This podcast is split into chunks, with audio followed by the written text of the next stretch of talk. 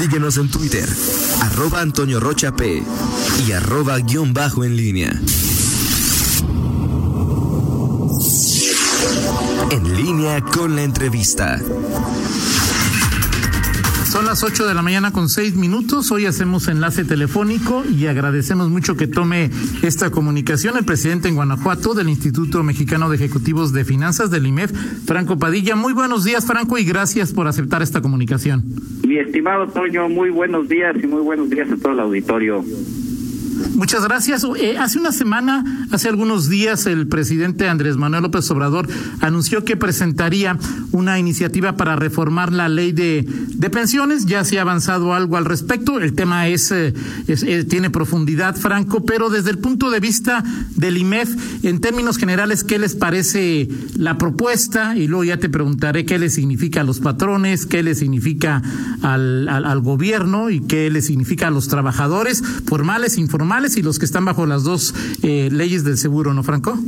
Es correcto, Toño, así es. Pues nos las semanas pasadas, como mencionas, nos, nos levantamos en la mañanera con con un anuncio de con bombo y platillo acerca de, de la reforma que, que piensan hacer, que todavía no la mandan, todavía no es iniciativa, es simplemente hay un, un pues digamos que un medio show que se aventaron, que hicieron la firma y, y dijeron los highlights nada más únicamente de, la propuesta.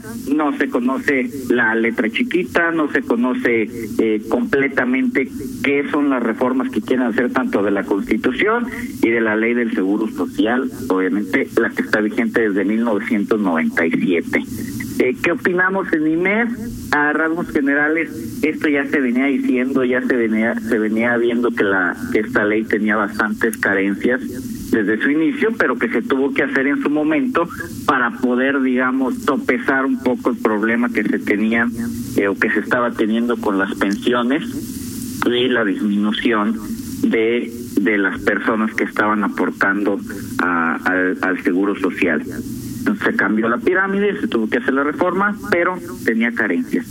Eh, ya se venía diciendo desde el IMES, desde eh, Concamín, desde diferentes eh, sectores privados, pues que no, no era muy conveniente esta reforma, que los trabajadores no iban a poder tener una, una vejez digna, ya que pues únicamente se podían a lo mucho llegar a un, en un promedio a jubilarse con un 30% de su salario. Entonces, por una parte, vemos bien esta, esta eh, este reforma que quieren hacer, pero la vemos con, con muchas carencias con muchas carencias en el sentido de que no solamente con esto ya vamos a resolver el problema de, las jubilaciones en nuestro país, tenemos que hacer varias cosas como un sistema de pensión eh, que integre eh, las dos modalidades, que se maneje de manera independiente, de manera adecuada y de manera congruente, porque es el ahorro de todos los mexicanos.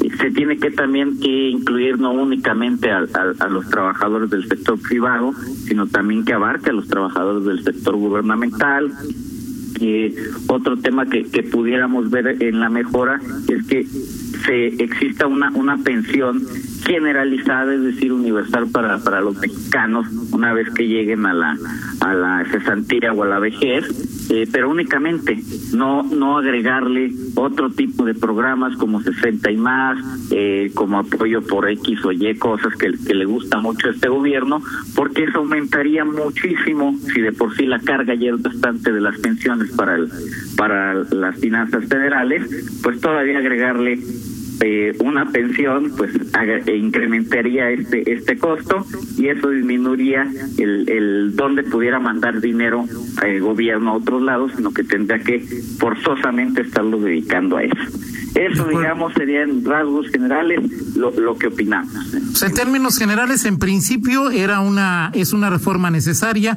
Habrá que conocer todavía la, la, la propuesta la iniciativa que el presidente eh, lleve al Congreso. Parece que la Cámara de origen será la de diputados, sí, pero en principio eh, la lectura es que era necesaria. Ahora, de acuerdo con las letras eh, gran, grandes o con los highlights que se han conocido, es en principio a quien beneficiaría porque no es lo mismo un joven o una joven de 18, 20 años que entró a trabajar ayer o este año, alguien que se jubila en un año. ¿Quiénes, eh, con lo que se conoce hasta ahora, Franco, eh, serían beneficiados y cómo se daría este beneficio, si es para todos? ¿Qué se puede esperar con lo que se conoce hasta ahora de esta reforma?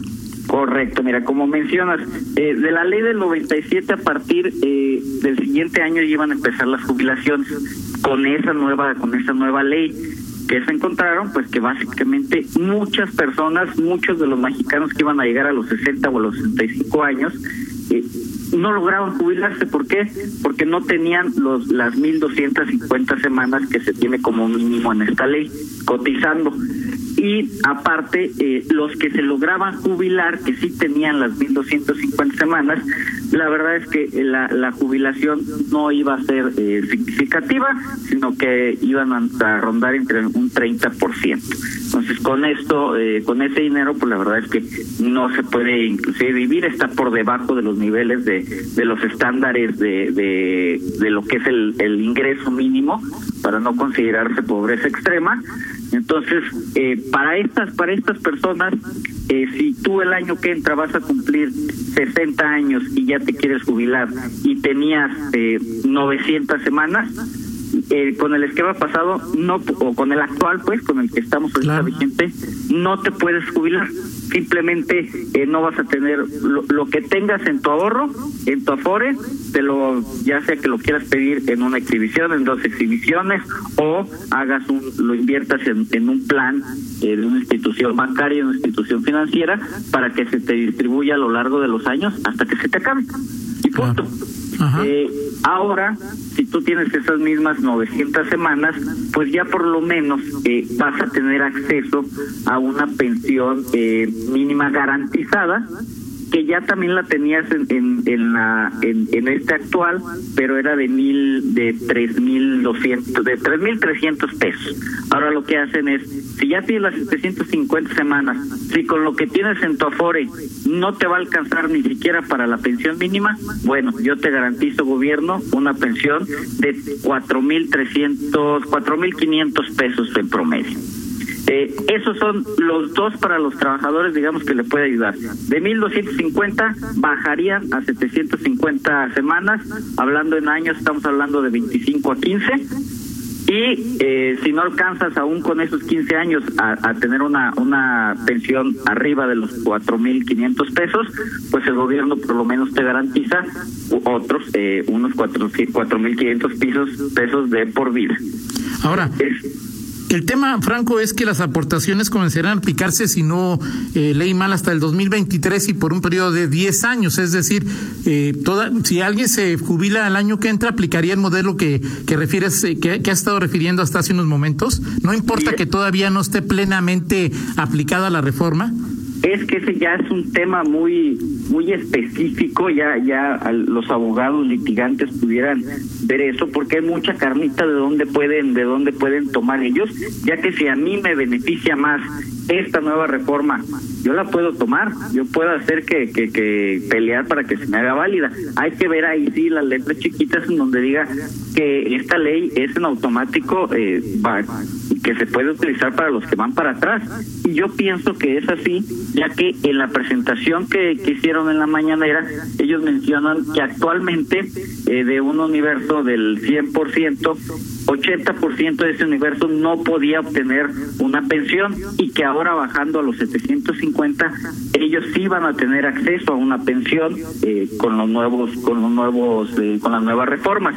Entonces por ese sentido creo que sí les sí les aplicaría a las personas. Habría que ver ya realmente cómo quieren hacer esta estas reformas de, de con, con, sus iniciativas porque bien lo dice hay que conocer las letras chiquitas o, la, la, iniciativa de reforma en su to eh, totalidad, pero hay eh, visiones que establecen que esta propuesta solo resuelve el problema de pensiones de los trabajadores que comenzaron a laborar después de 97. ¿Crees que esta postura, que esta lectura es correcta, Franco? Mira, los que se jubilaron para la ley anterior, que fue la de 1973, eh, ellos tenían condiciones, la verdad, eran más más eh, fáciles de alcanzar, más light, ya que eran 500 semanas. Que por ahí el otro día escuché un comentario de uno que, oye, pero si yo estoy en la del 73 y me conviene más la, la de la, la nueva reforma, eh, es muy complicado que te convenga más, ya que únicamente requerías 500 semanas cotizadas y tu pensión vitalicia se calculaba de acuerdo a los últimos cinco años de tu salario. Entonces, eh, eh, es, sería un caso, algunos casos muy específicos donde les beneficie más la ley, la ley nueva, en este caso, y sí la podrían utilizar porque inclusive actualmente cuando una persona del 73, con la ley del 73, se quiere jubilar y va a hacer su trámite, en ese momento le preguntan, ¿quieres jubilarte con la ley del 73 o quieres jubilarte con la ley del 97? sí estaría esta opción. De acuerdo. Ahora, otra de las eh, lecturas que ha habido y que han sido constantes, y no sé qué opines, Franco Padilla, eh, presidente en Guanajuato del IMEF, es que esta reforma eh, fomentaría la informalidad o bien el subregistro salarial. ¿Consideras que esto puede suceder? Puede ser, no, no, no, no es descabellado. Si actualmente, eh, y siendo, siendo completamente sinceros, hablando con verdad, muchos patrones esto hacen. ¿Qué hacen? Bajan el, el, el el sueldo, el salario base de cotización con el que están registrados los trabajadores en el Seguro Social. ¿Por qué? Porque se les hace alto que alrededor en promedio, si tú pagas un peso de salario, eh, tienes que pagar alrededor del 32, 35% de costo social. Entonces es un es un costo muy alto para para el patrón y lo que hacen es lo lo registran con menos y si a esto le agregas que la reforma nos dice que actualmente se, se para este sistema de pensiones se aportaba un 6.5% del salario, del cual el patrón aportaba eh, alrededor del 5.3, es decir, casi la mayoría. Ahora quieren que del 5.15 el patrón aporte el 13%, casi el 14%. Entonces sí es un aumento considerable, a lo mejor en una nómina de 5 empleados, 10 empleados no lo ves, pero en una nómina de 500 empleados, de 1000 empleados, es un aumento muy fuerte, aunque eh, lo menciona que va a ser paulatativo, va a ser en escalones durante 8 años, pero de igual manera ya uno lo tiene que poner en, sus proyecciones.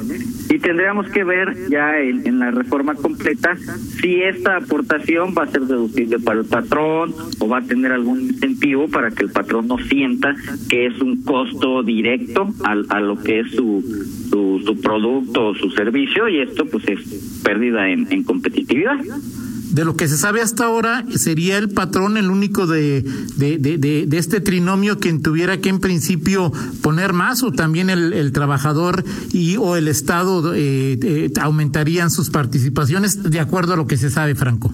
No, e, eso lo dejaron muy claro, Toño. Eh, ahí prácticamente lo que hicieron es alzarse el cuello con dinero ajeno, porque lo que hicieron fue el, el empleado se queda igual y está bien eh, el gobierno se queda igual, apunta, eh, eh, ellos aportan el punto 22 eh, por ciento de, lo que es esa, esa cuota y el aumento lo pone completito el patrón, así de plano. Entonces, pues ahí sí como que, oye gobierno, pues me estás exigiendo algo, está bien y lo veo bien por los trabajadores, pero también eh, veme a mí como patrón. Claro. Ahora, eh, el origen, y lo platicabas, Franco, bueno, tiene que ver con que, según algunos estudios, la mayoría de los mexicanos terminaba pensionado o jubilado con el 30% de su último ingreso y esto lo ponía, pues, quizás hasta abajo de la línea, de la llamada línea de bienestar insisto, hay que conocer a profundidad ahora que el presidente mande la iniciativa, pero la idea es que eh, con esta reforma se llegue a, a, cuánto, a, qué porcentaje del salario y si lo que se busca sí permitiría tener una, eh, vivir de una pensión más digna, una vejez más digna, Franco. Mira, el, el, porcentaje tal cual con el que con lo nuevo que propone la reforma, ese sí ahorita no lo tengo a la mano, pero lo que quieren hacer es eh, aumentas en automático el, el, la aportación del, del patrón, entonces del 6.5 llegas al, al 15%, pero lo que alcanzas a aumentar se te reducen los años de aportación. Es decir, antes te podías jubilar con hasta los 1.250 semanas, lo que hacía que pues en tu cuenta mes a mes, en tu cuenta de Afore llegara al, llegara el dinero y pues serían 25 años aportando. Ahora tendrían que ser 15 años aportando y se compensaría con el con, con el aumento entonces no estaríamos de un, hablando de una de un porcentaje de aumento eh, así tan tan considerable no como el doble. Tendríamos que ver bien los los números en cuanto en, en ese sentido. Perfecto, pero se trata de eso, de mejorar la pensión a final de cuentas, ¿no? Pues de mejorar la pensión y de que una mayor base de mexicanos puedan alcanzar esta pensión y otro tema que, que también no podemos dejar pasar es en esta reforma y que lo mencionaron y lo mencionaron demasiado eh, así como como si fuera algo algo que no no no fue importante, pero es el manejo de los fondos de las afores. Claro. ahorita están tienen 20 mil candados esos afores y tú sabes qué peso que tienes ahí es peso que está seguro porque está está muy protegido el ahorro eh, se van únicamente a, a fondos a fondos en donde se son es dinero prácticamente seguro, te, se gana un, porcentaje eh, de intereses y el riesgo el riesgo es muy mínimo. Es una fórmula, unos algoritmos que tienen que dependiendo de la edad, de las semanas cotizadas, de tu salario, se va a, a, ciertos fondos, pero están protegidos por casas de bolsas, por instituciones internacionales. Claro. Lo que proponen ahora es hacer como más laxo ese, ese, esos candados y decir que ya pueden invertir en otras cosas otras cosas como como por ejemplo qué les parece si lo aprueban y dice pues ahora voy a utilizar el fondo un 50% de los fondos de todos los mexicanos para financiar el tren Maya para financiar la refinería y yo gobierno les prometo que vamos a tener utilidades ahí sí espérame. Ahí sí no está regulado por nada internacional, no tiene los candados que debe de tener y estamos hablando de los ahorros de todos los mexicanos, entonces ahí es donde nos vamos a encontrar en un choque fuerte, espero, en la Cámara de Diputados. Claro, porque es una tentación que ya se había ventilado desde principio de este año con alguna propuesta de un diputado de Morena, ¿no? Es correcto, nada más que esa sí estaba muy descabellada. A esta sí la verdad le dieron le dieron más forma, le la cubrieron muy bien, pero sí va a ser chamba de, de nuestros diputados y de nuestros senadores en este momento de revisar, de analizar y que no se les pase nada. De acuerdo. Pues muchas gracias, Franco Padilla. No sé si quieras comentar algo y en cuanto llegue esta iniciativa a la Cámara de Origen, que parece que será la de diputados, pues platicaremos más sobre este tema ya cuando esté todo el documento eh, en, en, el legislativo. Pero si quieres comentar algo más, eh, Franco, nos ha quedado muy claro, o mucho más claro, eh, lo que significa en principio esta iniciativa de reforma. Pero algo más que quieras comentar. Nada más agradecerte, Toño, agradecerle al auditorio y hay que estar muy pendientes. En cuanto salga, nos ponemos en contacto, la estudiamos bien y damos los pormenores de, estas reformas que quieren realizar. Perfecto, pues muchas gracias eh, por eh, participar y aceptar esta charla que nos permite entender con mayor certeza, en principio, lo que significa esta reforma. Gracias, Franco Padilla, presidente en Guanajuato del IMEF. Gracias, hasta luego, buena semana. Hasta luego. Son las ocho con veinticuatro, una pausa, regresamos. Contáctanos en línea promomedios.com.